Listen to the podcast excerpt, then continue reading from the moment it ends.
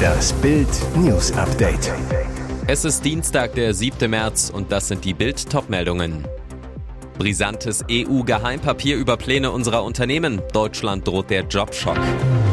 Autohausmord von Hannover. Vor der Tat übte der Killer auf dem Schießstand. Wettbewerbsverzerrung in der Champions League. Frankfurt ohne Fans nach Neapel.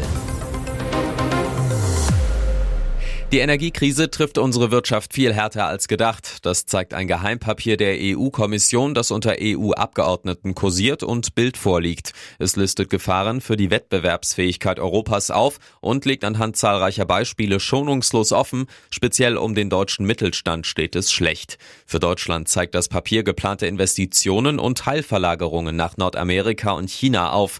Darin enthalten Topnamen etwa BASF, BMW, ThyssenKrupp und Volkswagen. Neben der Abwanderung von Unternehmen aus der EU drohe noch eine weitere Gefahr, dass die Industrie aufgrund der Ungewissheit nur begrenzt in Forschung und Entwicklung investieren kann, was die künftige Entwicklung und Wettbewerbsfähigkeit beeinträchtigt. Immerhin, die 27 EU-Mitgliedstaaten seien sich bewusst, dass ein nationaler Subventionswettbewerb keine Lösung sein kann. So schwarz die Analyse die Zukunft der Industrie malt, eines macht sie auch deutlich, sinkende und vor allem stabile Energiepreise würden einen großen Teil der Probleme lösen. Das Problem, gerade in Deutschland zweifeln viele Experten an der Energiesicherheit, fürchten im Gegenteil Stromausfälle. Auf eine Krücke gestützt eskortierten Wachtmeister den Angeklagten Dennis S. in den Saal des Landgerichts von Hannover. Sein mutmaßlicher Komplize Igor F. steuerte cool auf seinen Platz auf der Anklagebank zu, unterhielt sich mit seinen Anwälten. Sehen so Auftragskiller aus? Auftakt im Prozess um den Mord im Autohaus. Am 5. September 2022 marschierte Dennis S. vormittags in die Autogalerie im Stadtteil Ledeburg, steuerte zielgerichtet ins Büro des Geschäftsführers. Laut Anklage holte er eine Maschinenpistole aus dem Rucksack und feuerte siebenmal auf den am Schreibtisch sitzenden Boris L. Vier Kugeln trafen ihn, zwei davon in Herz und Kopf waren tödlich. Mutige Zeugen verfolgten den flüchtenden Schützen, gaben einer Polizeistreife den entscheidenden Hinweis. Beamte nahmen Dennis S. und Igor F. fest, der offenbar in seinem BMW auf den Schützen gewartet hatte. Das Motiv des schweigenden Duos unklar. Vermutet wird, dass sie von Hinterleuten angeheuert wurden, um sich am Autohauschef zu rächen. Nach Bildinformationen hatten Ermittler auf dem Handy von Dennis S. Fotos gesichert, die ihn auf einem Schießstand zeigen. Übungen für den Auftragsmord? Parfüm-Influencer Jeremy Fragrance fällt immer wieder durch sein ungewöhnlich lautes und selbstbewusstes Auftreten im Internet auf. Bei ihm heißt es immer nur Power.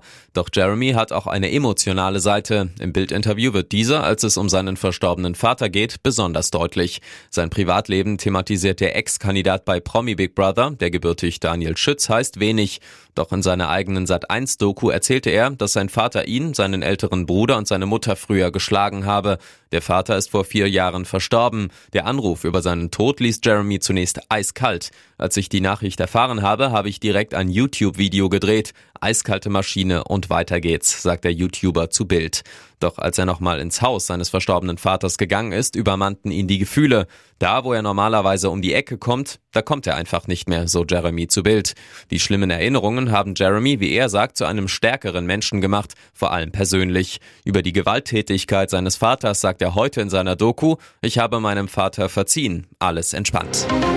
Skatergirl liebt Rap-Ikone. Blitzliebe bei diesen Musikstars. Rockmieze Avril Lavigne schlägt ihre nächsten Loverboy ab. Rapper Tiger.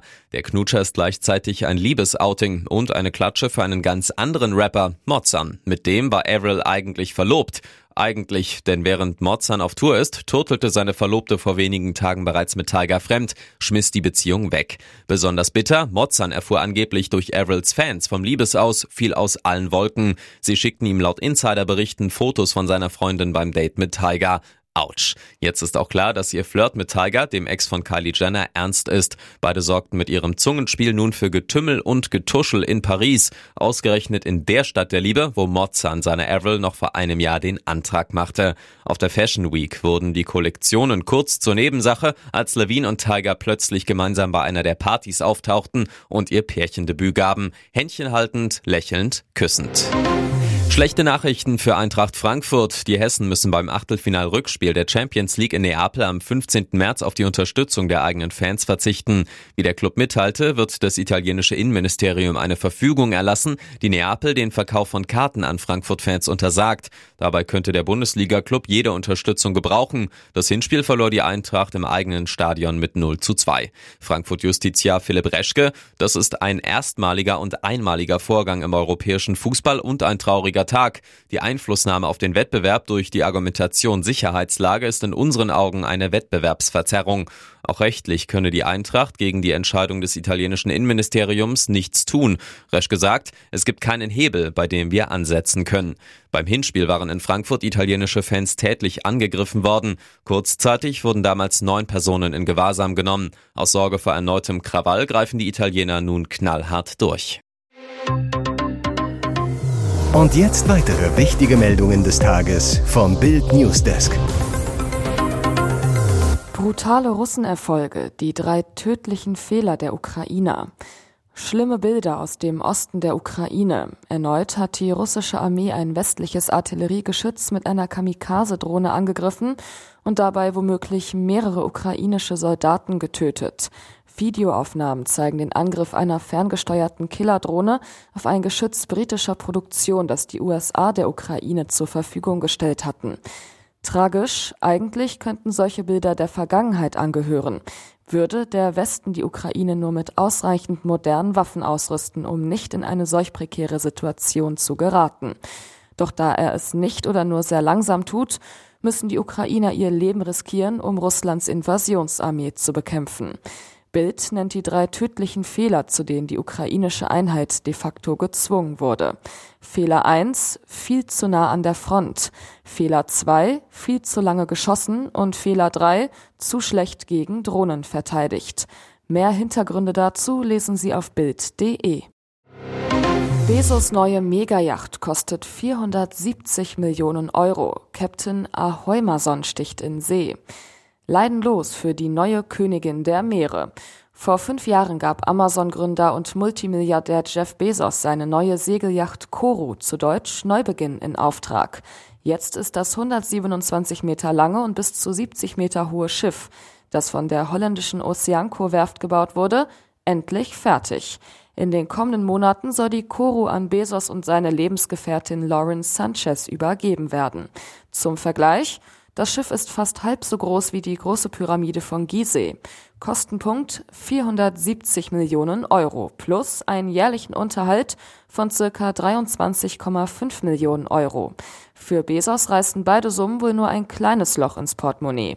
Das Vermögen des US-Amerikaners wird laut Forbes Magazin aktuell auf 108 Milliarden Euro beziffert. Sparsam ist aber offenbar der Energiebedarf der Koro. Das Schiff soll allein durch Wind und im Gegensatz zu anderen Megayachten, die eine ganze Crew brauchen, von einer einzigen Person steuerbar sein. Zur Koro gehört außerdem ein kleineres Beiboot mit Hubschrauberlandeplatz und Stauraum für Jetskis, Autos und Gerüchten zufolge auch einem U-Boot. Ihr hört das Bild News Update mit weiteren Meldungen des Tages. Die Abzocke an den Tankstellen erreicht neue Dimensionen. Diese Geschichte beginnt an einem Freitag um 6.59 Uhr in Kröppelshagen, einem winzigen 1300 Seelennest östlich von Hamburg. Shell-Tankstelle und die B207 über die tausende Pendler aus Schleswig-Holstein in die Großstadt rollen. Viele fahren kurz raus, ein Kaffee vor dem Stau, ein Brötchen für unterwegs und fix noch tanken vorm Wochenende. Aber am Tankmast passieren seltsame Dinge. Am Vorabend um 21.08 Uhr hat der Preis für Super EC 2010 noch bei 1,70 Euro gelegen. Zum Berufsverkehr klettert er auf 1,89. Ein Preissprung von 19 Cent. Diesel ist über Nacht sogar von 1,64 auf 1,93 geschnellt. 29 Cent mehr, eine wahre Preisexplosion.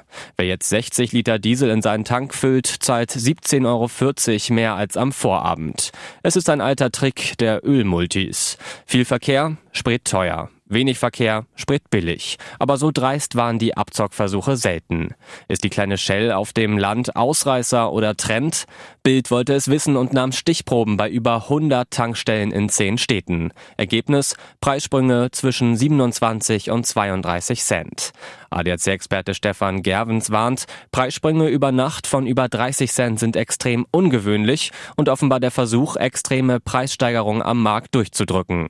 Üblicherweise kommt es im deutschlandweiten Schnitt zu Unterschieden von rund 15 Cent. Welche Strategie steckt dahinter? ADAC-Experte Gervens. Häufige und starke Preisschwankungen sind der Versuch der Mineralölkonzerne, Gewinne zu maximieren. Es kommt jetzt auf den Kunden an, solche Preissteigerungen nicht zu akzeptieren.